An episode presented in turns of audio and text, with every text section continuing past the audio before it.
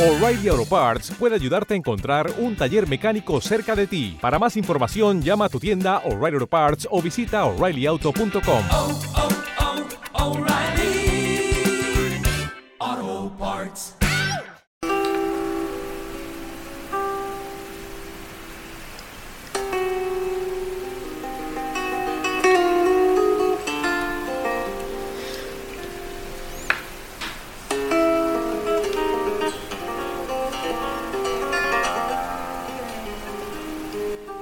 Hola amigos de Music in Two Flavors, música en dos sabores. Este es su anfitrión Jaime Riera. Eso que escuchan en el fondo es una guitarra construida por Antonio Álvarez y Bernal de la tienda Guitarrería Álvarez y Bernal en Sevilla. Con Antonio nos sentamos a hablar sobre el arte de construir una guitarra clásica y una guitarra eh, flamenco. Eh, nos hizo una anécdota de que él construyó una guitarra para el presidente Barack Obama cuando visitó España y que la misma sigue en espera que él la recoja. Eh, con Antonio tuvimos una grata charla sobre, sobre diferentes cosas, desde la música, la construcción de la guitarra, que es un arte de por sí, y fue una conversación sumamente, sumamente agradable. Eh, le prometí a Antonio que una vez eh, pudiera llegar en Sevilla, no dejaría de visitarlo y, y ver si me podía llevar una guitarra de su tienda. Y esa promesa la cumpliré uno de estos años.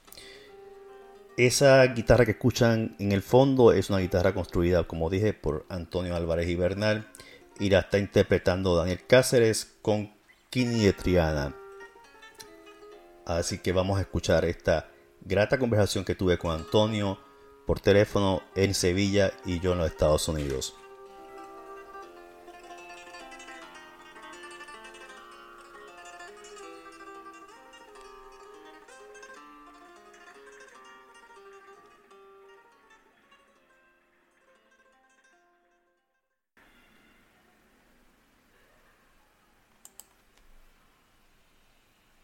Amigos de Music in Two Flavors, música en dos sabores. Hoy me acompaña a esta conversación Antonio Bernal de Guitarrería, Guitarrería Álvarez y Bernal. ¿Cómo estás Antonio?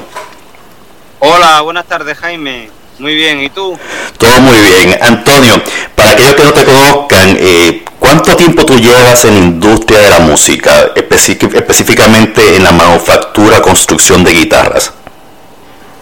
Pues yo llevo toda la vida, pero realmente cuando empecé en solitario solamente 20 años. Ya. ¿Dónde tú aprendiste a, a construir guitarras españolas?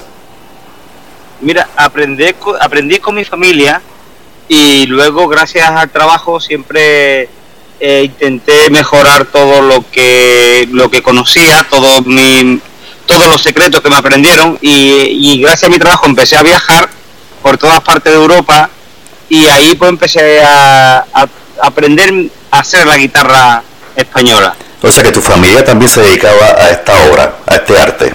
Sí, Ya. Sí, había un familiar mío con el que empecé, pero ya no, ya digamos que al año aproximadamente ya intenté tener ya un- unos matices diferentes en mi guitarra porque había muchos artistas en España que lo demandaban y yo fui a estudiarlo. Ya veo.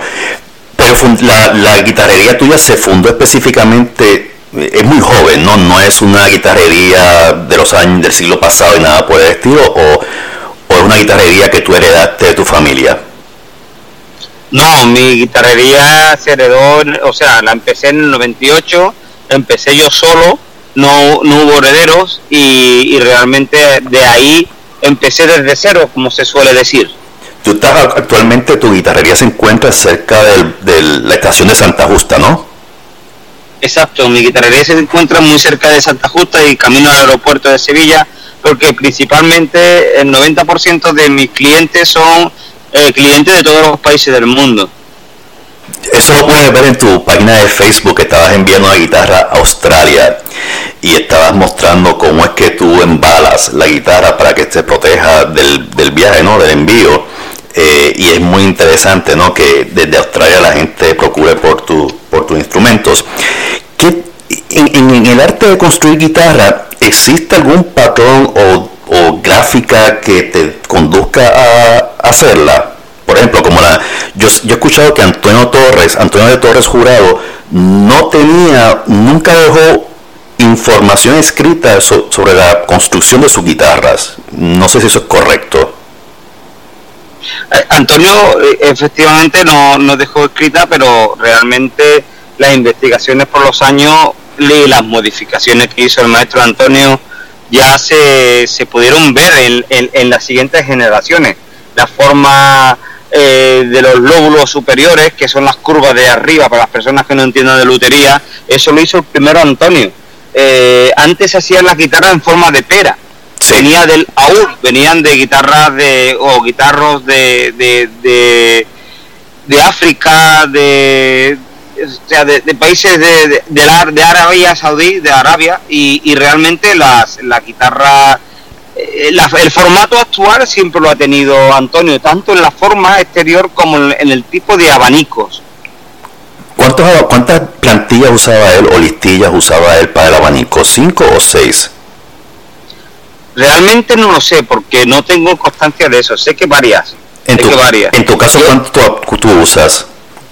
En mi caso yo, yo, yo en mi caso usa, uso cinco, pero realmente yo hago la, la plantilla que el, que el guitarrista o que el profesional necesita, porque dependiendo cómo ponga las barras armónicas, te puede dar más sonido, más grave, menos grave, te puede recortar más los agudos, te puede dejar que los sonidos interiores suban. Es un poco un trabajo ahí de, de, de investigación y desarrollo. Esa, esa forma del abanico de Antonio de Torres, ¿existía anteriormente en la guitarra barroca, la guitarra que, que se tocaba en el siglo XIX? ¿O eso fue un invento de eh, Eso fue un invento de, yo creo que fue un invento de, de Antonio, porque realmente cambió por completo lo que era el sonido de la guitarra. Su grosor, me imagino, ¿verdad? Creo que la guitarra del barroco y la guitarra siglo XIX era mucho más ancha el cuerpo, ¿no? y, y, él lo, y, él lo, y, él lo, y él lo redujo un poco y, y, como tú dices, eh, puso un poco más ancho hacia, hacia los lados el tope superior de, de, de, la guitarra, ¿no? El cuerpo, que es el cuerpo, que a diferencia, como tú bien dijiste, era en forma de pera, que era mucho más angosto en el cuerpo arriba y más ancho en, en la parte inferior. Eh, ¿Qué hace que el sonido de la guitarra sea tan peculiar y proyecte perfectamente bien sin la necesidad de un amplificador o un micrófono que eh, amplifique su sonido. Bueno, la construcción en sí, la calidad de las maderas, la, la colocación de las barras armónicas, sobre todo, es lo que hace que el sonido sea diferente. Ahí hay mucha mucha diferencia. De hecho, todos mis artistas, todas las guitarras que todos los artistas que tocan con guitarras mías o que me requieren para hacerle una guitarra siempre eh, me, me indican eso e, en eso mismo de las maderas, no todas las maderas son buenas para construcción de la guitarra. Exacto, no todas. Siempre, si dependiendo un sonido más agudo, tenemos lo que son los el ciprés y si queremos un sonido más grave o con más resonancia, el paro santo es el que el que predomina. Una de las cosas que siempre me ha llamado la atención en la guitarra ha sido el rosetón. O sea, en la barroca tenemos un rosetón con muchas inscripciones moriscas. En el caso de la guitarra española clásica moderna, mm, tenemos la boca de la guitarra eh, libre, sin ningún rosetón, pero tenemos entonces la eh, que es lo que simboliza el rosetón actualmente, que es como que esa eh, imagen o figura alrededor de la boca. Antiguamente eso era incrustaciones y ahora es en muchos casos en guitarras hechas por otros luthiers usan como una especie de laminilla. ¿Cómo se logra ese, ese detalle? en el caso tuyo? Eh, en mi caso siempre son incrustaciones, siempre son hechos a mano y, siempre tienen una, unas calidades eh, con bastante bastante detonante, ya que es una parte fundamental en la decoración, no en el sonido. No, Pero siempre son incrustaciones, siempre son mosaicos. ¿Y qué tipo de qué tipo de madera tú usas para realizar esos mosaicos?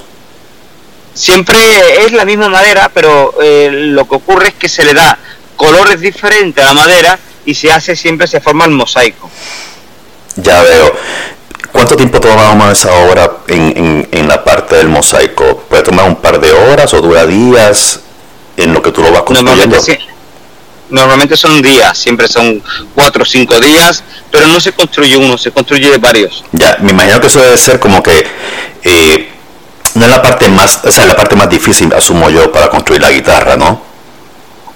Bueno, es una parte muy elaborada, pero lo más difícil siempre hay otras partes donde realmente se encuentra la dificultad en la, en la afinación, como son el reparto de, la, de los trastes o la tapa armónica, donde te encuentras el, el, sonido diferente que le pueda dar una guitarra a otra. Eh, el mosaico siempre es belleza, es bonito, es difícil, pero no es fundamental. Le puede poner un rosetón hecho en fábrica y la guitarra sea un, un, un instrumento impresionante. En el caso tuyo, ese rosetón tiene algún tipo de, o sea, es tuyo únicamente, eh, tiene un, lo que llamarían como tu, tu firma, en inglés es signature, eh, tu firma de que no vamos a encontrar uno parecido en ningún otro luthier otra guitarra, o, o es más o menos el mismo patrón eh, clásico que se ven en todas las guitarras. Normalmente siempre es único y exclusivo, pero nunca estamos eh, expuestos, siempre estamos expuestos, perdón, a que nos copien. Pero normalmente siempre es único y exclusivo. En el caso tuyo, cuando, tú, cuando vemos tu guitarra, eh, se nota que en, el, en el, la parte superior del traste, donde van las clavijas, tu guitarra no es curvia del todo, tiene como que una, una, unas impresiones eh, hundidas que la hace bastante peculiar, que nunca había visto y me llama mucho la atención de ellas. ¿Cómo se te ocurrió esa idea de, de ese detalle en la parte de la, del clavijero?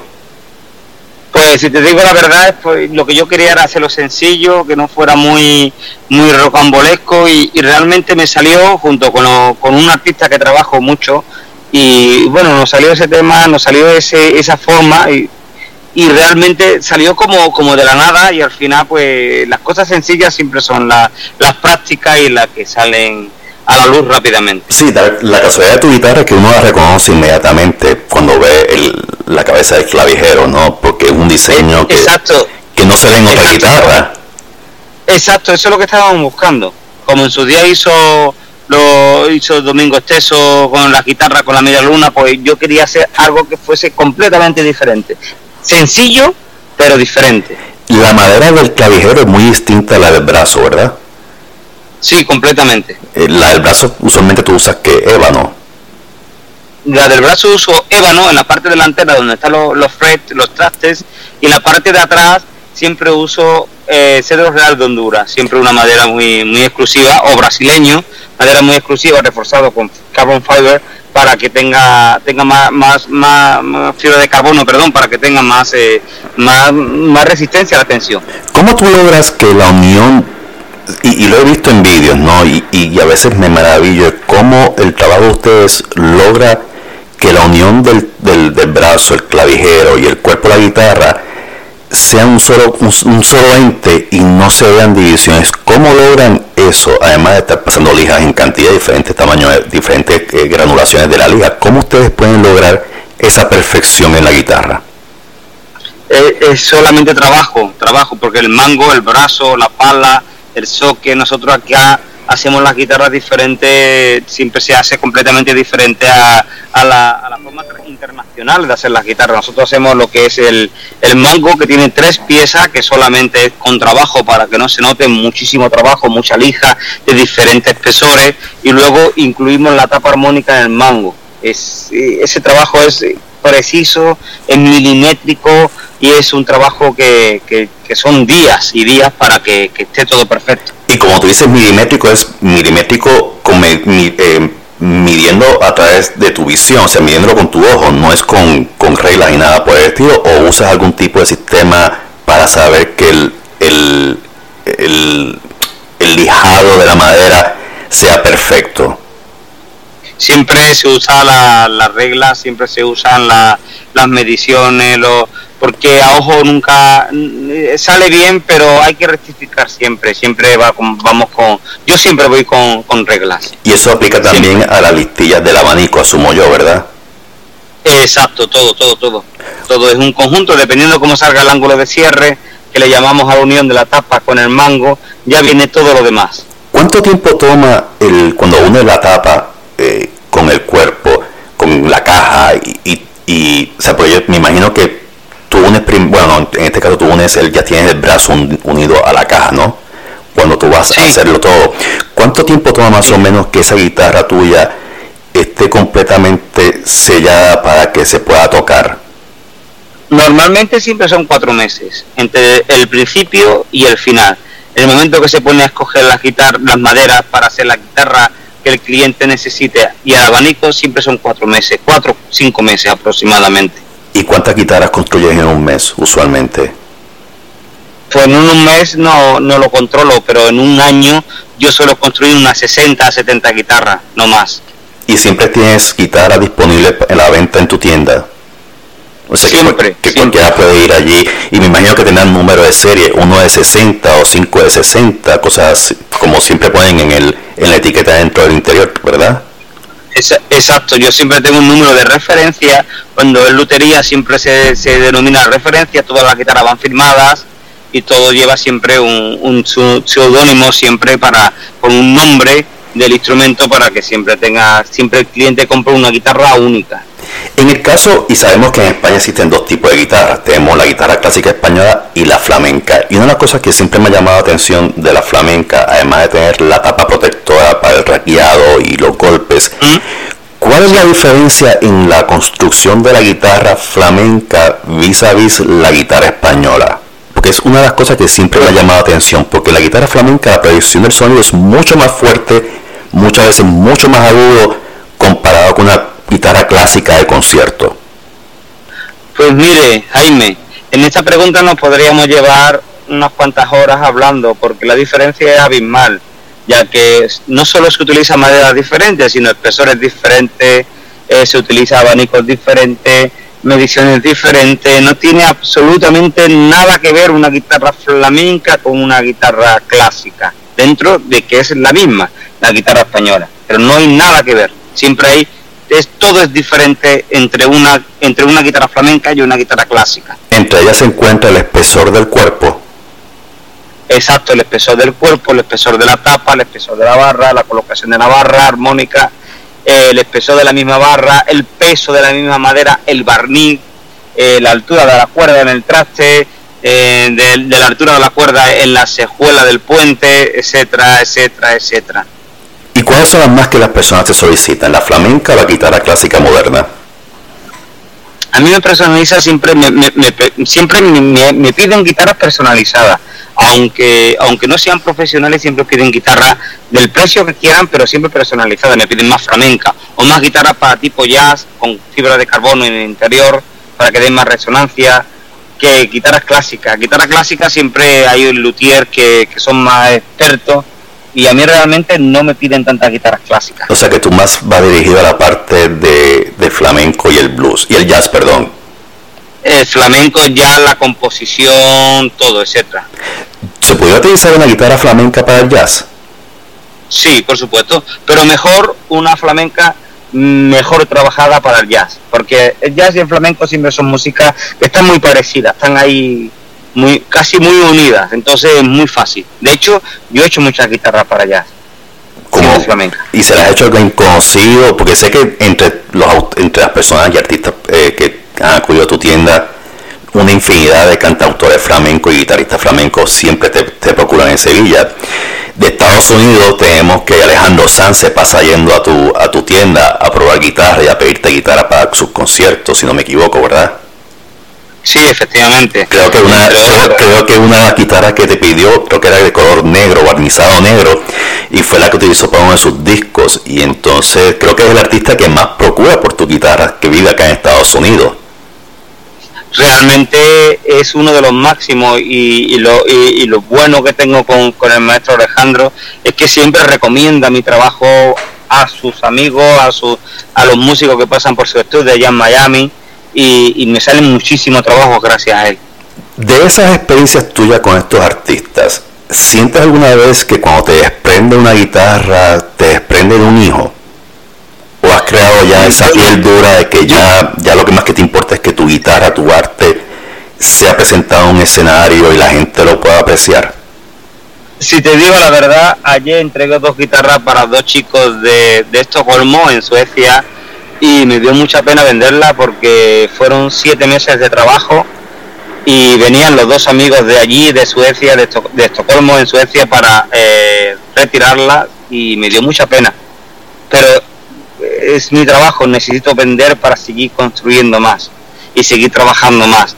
Pero me da siempre mucha pena en todas las guitarras de, de que hago, ya sea para un artista o para un aficionado a la guitarra. Si es un guitarrista o es un cantante, por lo menos la veo en televisión o en los vídeos o en los, eh, en, lo- en los discos, la escucho y siempre la tengo, el contacto es más cercano. Cuando es un aficionado ya se pierde, digamos. Aunque mi garantía es internacional y de por vida, pero se pierde un poquillo y siempre me da mucha pena. Me despido de todas y cada una de ellas.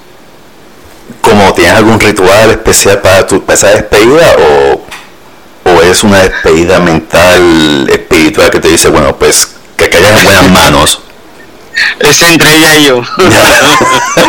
sí, a mí, y, comparto tu sentir, porque a veces, eh, cuando yo me deshice, cuando hice un, una, en inglés un upgrade, cuando hice una, mejora en mi cambio de guitarra, eh, una de las cosas que me resultó difícil era mi segunda guitarra, la primera que tuve la perdí en, en una mudanza, y esta fue mi segunda guitarra, y cuando la tuve que vender, porque querías, o sea, que no podía tener, no tenía espacio para más guitarras, me dolió en el alma deshacerme de ella porque era como que un hijo, ¿no? Era como que me desprendí, o sea, la estaba, lo único que sé fue que fueron unas buenas manos y las manos que fue un estudiante de, que estaba empezando a tocar eh, guitarra. Y, y por eso comparto tu sentimiento y a veces hablo con otras personas y me dicen que es muy difícil desprenderse de su instrumento musical, ¿no? Que es como que le dan vida, tiene, tiene este apego especial, un, tiene un valor sentimental incalculable. Jaime, imagínate, imagínate darle sentimiento, como se suele decir, a cuatro, a cuatro trozos de madera colocado en su sitio con diferentes espesores que den, que haga vida, vida propia, que el sonido sea el que el que necesite cada cada cada persona es, es un poco místico, ¿no? Se suele decir, aunque suena un poco tópico, pero cuesta mucho trabajo despedirse de ella, pues son cinco meses trabajando para ella, para que luego se despidan, luego, luego, luego ya no la vean más, nos despidamos, se vayan y, y si acaso, ojalá que nunca pase nada y ojalá que no venga destrozada como en muchos casos, por desgracia, pasa. Bueno, que te enamoras de ella porque la estás cortejando durante 5 y 7 meses. Claro. Si te pones a ver, o sea, en lo que tú la haces, la moldeas, eh, o sea, tú eres su padre, como quien dice. Eh, en ese aspecto, cuando tú terminas de hacer la guitarra, eres el primero en tocarla, en sacar la canción, la sacar de su música, de su interior. soy el primero en saber que todo está correcto. El primero en tocarla y en sacar la música interior siempre es el músico, el artista o la persona que me la ha pedido. Pero yo soy el primero en tocarla y en saber que cada cosa está en su sitio. Y la única manera es colocarle las cuerdas y ver realmente de que cada armonía está en su sitio. Ahí sí soy el primero, pero en, en dar los primeros tonos, los primeros acordes para componer, allí es siempre el artista o el aficionado. Cuando terminas de crearla, de crear este, este ente único, ¿cómo, o sea, cuánto tiempo te quedas con ella admirándola, eh, embelesado, viendo la perfección que tú has creado? Porque si te pones a ver, eres como un dios, o sea, los dioses son dioses que crean estos objetos mira. y le dan vida. ¿Cuánto tiempo te quedas? Aunque Aunque parezca mentira, siempre cuando la tengo terminada, lo primero que hago es llamar al cliente para no tener sentimientos. Siempre. Te entiendo. Siempre llamo, lo, eh, lo llamo y, oye, ya está creada, la guitarra está aprobada, afinada, y ven a recogerla cuando puedas. Y ahí, cuando viene ya el cliente, el artista, ahí es cuando ya me siento un poco y ahí es cuando ya observo todo lo que he hecho y ahí en ese momento, en esos 10 minutos, 15 minutos o una hora que dura ese, esa charla entre el guitarrista eh, cuando desprende el sonido del instrumento que yo he creado y yo, ahí ya mm, desprende, pero realmente lo llamo al momento. Cosas que me gusta de tu página en Facebook y el que no la ha visto tiene que darle like y, acep- y, y pedirte que te, que te acepte es cuando tú estás trabajando en tu taller y están estos artistas de flamenco tocando la guitarra al frente tuyo, tus guitarras. En ese momento que tú estás trabajando, ¿cómo tú mantienes la, la, la concentración en seguir trabajando y a la misma vez escuchar la música que ese cantautor o guitarrista flamenco produce en tu instrumento, en tu hijo. No- no- normalmente cuando viene un, un- guitarrista a probar la guitarra y yo tengo que estar en el taller trabajando, normalmente no lo hago. pero cuando lo tengo que hacer porque el trabajo así lo requiere, yo mm, digamos que me pongo una pantalla y, no escucho lo que hacen fuera. Yo me concentro en mi trabajo y realmente no presto atención a lo que hay fuera nada más que de mi trabajo, de mis manos y mi cabeza. Pero normalmente no lo hago, normalmente siempre si vienen personas me quedo con ellos a atenderlo. Veo. ¿Y tienes más personas que trabajan contigo en tu taller o eres tú solamente? Sí, tengo, no, no, tengo mi mujer y eventualmente tengo varias personas que vienen a ayudarme. Yo siempre tengo un horario de trabajo que es de tienda, de apertura de tienda, que es de 10 de la mañana hasta las 8 de la noche, pero yo estoy muchos años, muchas horas, estoy desde las 7 de la mañana hasta las 10 de la noche trabajando en el taller y en horario de apertura pues abro la tienda, pero que siempre hay que atender al público pero siempre antes tengo pues tres, cuatro horas que donde yo estoy trabajando realmente para que me dejen, me dejen trabajar. Incluso los sábados por la tarde vengo a trabajar. Hoy no porque tengo un problema en la espalda y, he tenido que venir a que me den masaje, pero realmente los sábados por la tarde estoy en el, en el taller trabajando y adelantando trabajo, sobre todo en estas fechas que tanta guitarra se vende. ¿Y por qué en estas fechas? Navidad siempre. Me imagino que a decir eso, porque es un regalo. Volviendo al tema. Hay mucho, los familiares siempre, los seres queridos siempre regalan cosas eh, eh, con mucho sentimiento a las personas, a sus seres queridos, y qué mejor con una, una guitarra hecha a mano por un señor eh, como mejor regalo para sus seres queridos. Le voy a decir a mi suegro que vive en Sevilla, que vive en el Tardón, que si me quieres regalar algo, que pase por tu tienda. que él no tiene guitarra y que... y que, que, no tipo ya qué guitarra puedo regalar a mi yerno. Porque tu guitarra, una de las cosas que me fascina tu guitarra es, eh, es, que yo soy, yo tengo una pasión por la guitarra. Para mí nunca va a haber suficientes guitarras y, y y eh, necesito como que un cuarto solamente para tener mucha guitarra y poder tocar una por lo menos cada 15 o 20 minutos porque es algo que a mí me apasiona.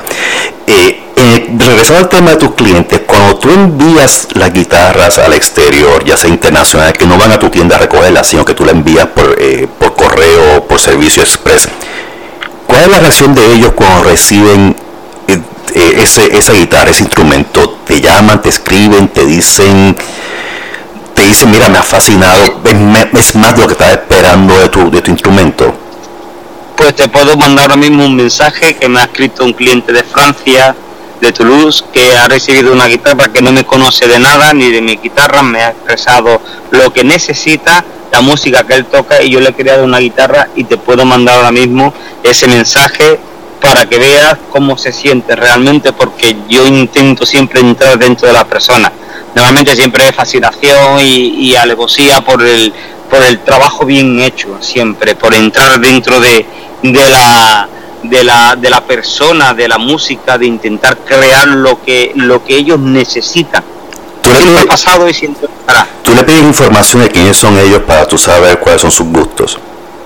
Por supuesto, yo le pido información de quiénes son y sobre todo qué es lo que van a hacer con la guitarra nueva con la guitarra que me están encargando para yo poder hacer lo que ellos necesitan, lo que ellos demandan. Ahí está la personalización tuya de lo que tu cliente solicita. Exacto, exacto. Sacando a Alejandro Sanz del, panorama que sabemos que es, eh, yo creo que yo, creo que es uno de tus mayores eh, clientes. ¿Qué otra persona siempre recurre donde ti para decirte necesito otra guitarra más con mayor expresión o con menor expresión, con mayor bajo, con, con mayor sonido agudo? O sea, existen personas que son fieles y leales a tu, a tu, a tu arte. Normalmente siempre todo el mundo que venga al taller, siempre que se vaya a gastar un dinero en una guitarra, siempre eh, exige que la guitarra sea la que él necesita. Cuando es profesional, cuando se dedica a la música, siempre hay eh, mayor presión, siempre ellos necesitan que la guitarra sea parte de su alma, parte de su voz, parte de su cuerpo, eh, un apéndice del brazo, como siempre solemos decir acá. Eh, y ha habido un músico donde realmente me ha hecho trabajar mucho que se llama Jorge de y este señor me ha hecho pedido guitarra increíble y bueno y, y Andrés Cepeda que no se me olvide son guitarristas, bueno, en este caso son cantautores increíbles, donde armónicamente son impresionantes y donde la guitarra tiene que ir donde ellos van, siempre. Y ellos... mm, Me imagino que estos, o sea, estos son cantautores flamencos, ¿verdad? No, son cantautores, por ejemplo, eh, Drexler siempre... Ah, Jorge Drexler, sí, sí, es conocido en América, sí, sí, me acuerdo ahora de él. Exacto. Y Andrés Cepeda, es un cantautor muy famoso en, en, en Colombia, perdón, en, boleros, pues, en Venezuela es eh, inmensamente conocido, y, eso, y en Miami inmensamente conocido. Es uno de los mayores cantautores de, de música de boleros que, que hay en, el mundo. Y ellos necesitaban guitarras completamente diferentes, que estuvieran bien, que las armonías estuvieran donde tenían que estar. Y ellos me dieron.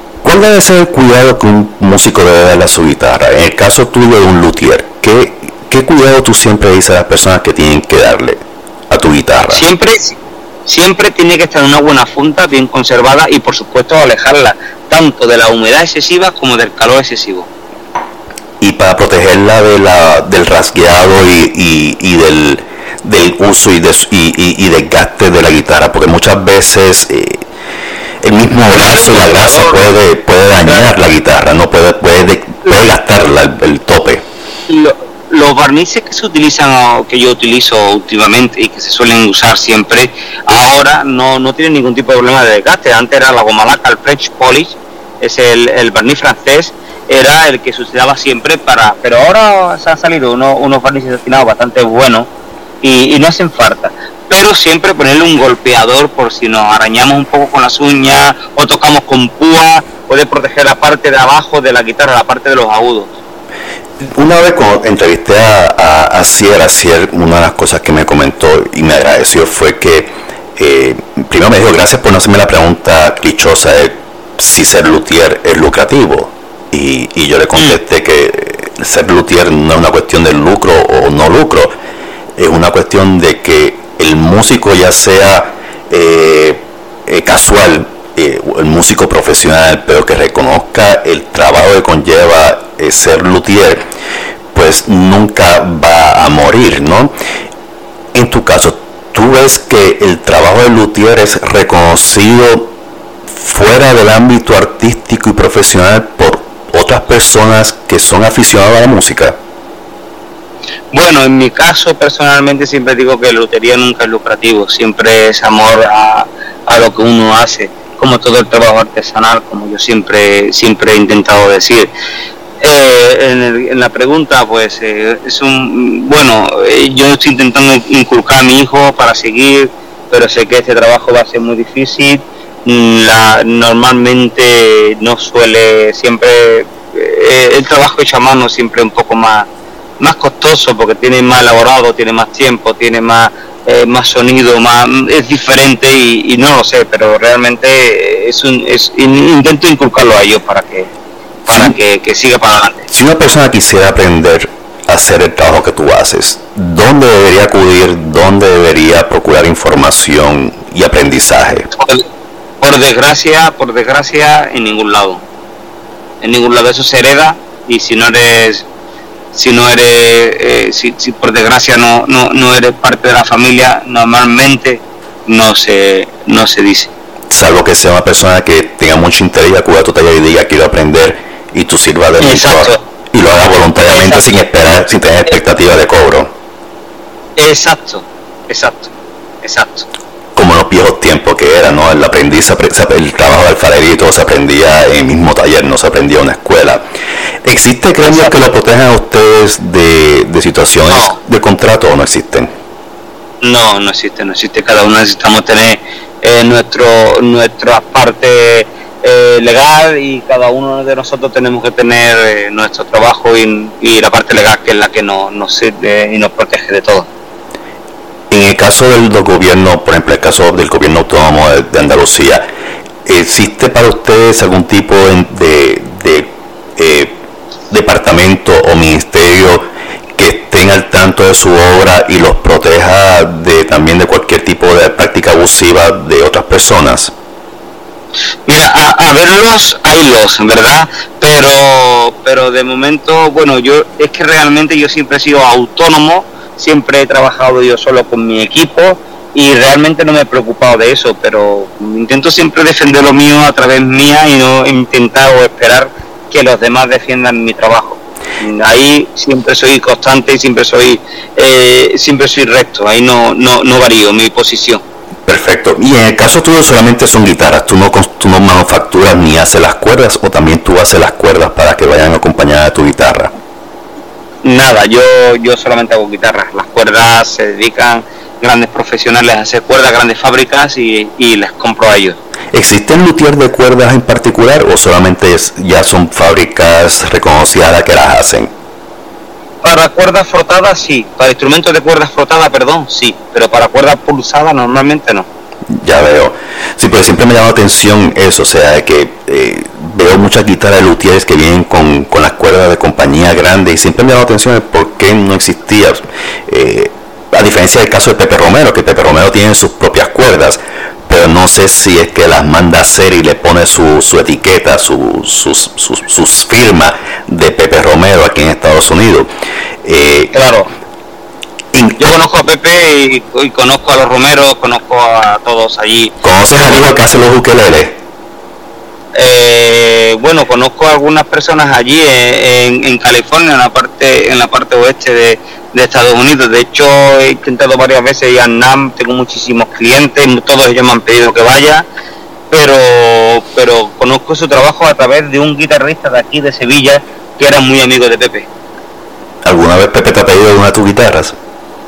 No, no ha sido mi ilusión siempre, pero nunca me la ha Sí, pedido. sería, sería excitante tener a Pepe Romero tocando una de tus guitarras, porque en verdad que Hay, tu hay un guitarra- grupo hay, hay un grupo francés allí en California, en la zona oeste, que es muy famoso, que son los GC King, Ah, y sí. ellos sí me han pedido ellos sí me han pedido muchas guitarras, de hecho con Chico y con, y con José, con diferentes eh, personas del grupo, eh, sí me han pedido guitarras y, y sí le he hecho guitarras, pero por desgracia los Romeros nunca, y sería una ilusión enorme. Sería increíble. Cuando estas personas, por ejemplo Gypsy Kings que lo mencionaste, usan tu guitarra, ¿ellos te hacen una mención en la carátula de su disco o, o los artistas? ellos sí? siempre ellos siempre lo hacen en el interior siempre agradecimiento por la guitarra por el sonido siempre eh, me mandan los vídeos para yo poder colgarlo en las redes sociales pero nada más siempre e- e- es eso es que realmente yo no pido nada siempre pido que, que- que graben en los discos con la guitarra y que lo usan que lo usen en los videoclips y, y- y en directo para mí eso es más que suficiente Antonio, si la gente quisiera saber más sobre tu arte, tus guitarras, quisieran comunicarse contigo, eh, poder escuchar a través de los vídeos cómo suenan tus guitarras, ¿dónde te pudieran conseguir? Mire, yo siempre recomiendo lo mismo. Siempre digo que entre en mi página web, www.guitarrería.com y ahí eh, formule la pregunta a través del correo electrónico o a través de, de, las redes sociales y, ahí sin problema yo le puedo responder a todo el mundo. No sabes cuándo te agradezco tu tiempo, Antonio. Deseo mm, lo mejor para ti, para tu empresa. Definitivamente cuando esté en Sevilla, una de las primeras paradas que voy a hacer va a ser en guitarría Álvarez y Bernal para probar, solamente para probar y entusiasmar a mi esposa que me diga que sí, para llevarme una de tus guitarras, porque yo sé que al, escucharlas por vídeo mm, le, da el valor que, que siempre busco una guitarra, pero sé que cuando la toque va a ser muy distinta porque es como es como tú dices, es un apéndice y cuando el sonido de tu guitarra sale proyectado es como que es un embrujo, es un hechizo y, y es cautivante y son esas, o sea, son esas pequeñas experiencias las que hacen que la vida sea mucho más agradable. Así que te agradezco tu tiempo y espero pronto verte, si no el año que viene, bueno, yo creo que el año que viene puede ser un buen tiempo para pasar por Sevilla, que no sea en, en verano, para poder visitarte, conocerte y, y tocar una de tus guitarras. Muchísimas gracias Jaime, para mí es un placer enorme. Ojalá te tuviera algún día en mi taller y, y- y mostrarte todo lo que, el- todo mi, mi sabiduría, todo lo que sé hacer, eh, todas las armonías que hago. Ojalá algún día nos podamos, nos podamos ver por aquí No, y nos vamos a ver, te lo prometo, créeme, te lo prometo. Yo cuando, fantástico. cuando prometo algo lo hago. recomiendo, te recomiendo, no vengas ni en julio ni en agosto. No, yo estuve en, en Sevilla en julio y créeme que me derretí, me derretí y, y lo peor fue que me fui para Córdoba en ese año, en ese, Oh. ese mismo viaje Y yo decía, ¿qué pasa? Que ahora de la tarde todo el mundo desaparece. Y cuando salí, y esa fue, esa fue la época en que había una onda de calor por todo París, por toda Europa. Y, y cuando salí a Córdoba a las 2 de la tarde, dije, ya entiendo por qué todas las calles están vacías. El calor es insoportable, hay que estar dentro de- del hotel, no se podía salir. Así que, Mira. sí, te entiendo. Por, e- por ejemplo, ahora en la, en- ahora mismo estamos aquí en Sevilla a 35 grados. Eso No sé cuántos son en Fahrenheit. Eso debe ser como unos 90 y pico grados, probablemente. Imagínate, imagínate en agosto lo que hay aquí. Sí, no, yo, yo lo experimenté, créeme. lo experimenté y dije, yo si voy a Sevilla o voy en primavera o en otoño. Eh, pero, Exacto, con el, pero- pero con calentamiento global ya vemos que estamos en otoño y tienen calor. Pero nada, Antonio, dime, Fantástico, Jaime, muchísimas gracias, muchísimas gracias, un fuerte abrazo. igual, y, y- pronto nos veremos, eso te lo aseguro que nos vamos a ver, este, y siempre mantendré contacto contigo. Tu, tu website lo voy a poner eh, en mi página para que la gente pueda entrar y pueda ver y puedan escuchar los vídeos, porque si no escuchan los vídeos no se van a encantar con tu guitarra, no solamente verla, eh, o sea, gráficamente, sino es escucharla, pues gráficamente son una belleza, pero escucharla es, es, es otro nivel, es otro sentido. Y, y es, como dicen los americanos, mind blowing, escuchar esa guitarra, tocarla por músicos flamencos, por artistas de verdad, es una cosa eh, descomunal, es fuera de esta órbita. Y te agradezco un millón por bien. compartir esos vídeos con nosotros y con la audiencia de las redes sociales. Por favor, el, el placer es mío y no quiero despedirme de ti sin dar las gracias a todos tus oyentes, a todas las personas que te siguen, eh, dar las gracias a, a las personas que siguen al flamenco allá en Estados Unidos, que cada vez somos más, cada vez más. somos- sois más, sois más, exacto. Y, y realmente eh, quiero mandarte un fuerte abrazo a ti y a todo el mundo que te escucha. Y créeme, Muchísimas si- gracias por cuando vaya me quiero llevar una guitarra para jazz. Fantástico. Eso va a ser, y, te lo voy a decir con anticipación, quiero la guitarra jazz. Cuando voy a dice, voy para allá y quiero una guitarra jazz, porque eso es uno de los géneros que me fascina. Y no, no mucha gente en España, asumo yo, harán, este, se dedicarán a ese tipo de, de, de arte, construir una guitarra para jazz y para flamenco a la No. misma vez. Así Y que, además te digo una, digo una cosa, el reto fue muy increíble porque fue la primera guitarra de jazz, guitarra de flamenco que hice para jazz para un señor muy importante que es el presidente, el ex presidente de Estados Unidos, señor Obama. tú le hiciste una guitarra a Obama. No, tenemos que hablar sobre eso. Pero esa conversación tú y yo la vamos a tener en persona entonces. Fantástico. Ese es mi compromiso, con una taza de café o con una cruz campo, con lo que tú quieras. Con lo que quieras, dependiendo la época. Sí, que no sea en verano. Pues nada, Antonio, esa conversación la vamos a poner, la vamos a aguantar para hacerla en persona. Te agradezco nuevamente tu tiempo, mucho éxito para ti y tu familia y que tu hijo, si, si quiere que siga tus pasos, porque esto es un arte que nunca debe morir y no creo que vaya a morir, creo que va a ser, va a continuar. Así que un millón de gracias por tu tiempo, Antonio. Ojalá, muchísimas gracias, Jaime. Fuerte abrazo para todos. Igual. Bueno amigos, espero que hayan disfrutado mi charla con Antonio Álvarez y Bernal sobre la construcción de guitarras clásicas y flamencas. Y recuerden que si usted disfrutó de este episodio o episodios anteriores, de compartirlo en las redes sociales con sus amistades, familiares, vecinos y todo aquel desconocido que le dé por visitar sus redes sociales. De la misma forma que usted disfruta de ella, queremos que más personas disfruten de estos episodios y lleguen a otros hogares.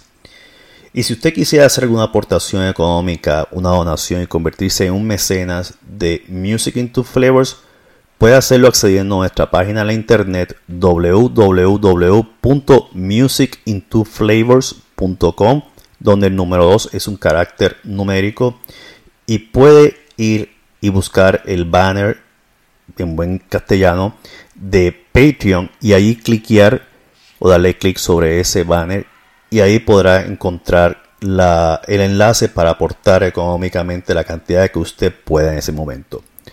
Una vez más, a todos mis seguidores, viejos y nuevos y futuros, gracias por escucharnos y nos veremos en el próximo episodio en inglés, donde tendremos a una saxofonista de jazz, Sarah Marie Hughes. Espero que lo disfruten y gracias por escucharnos.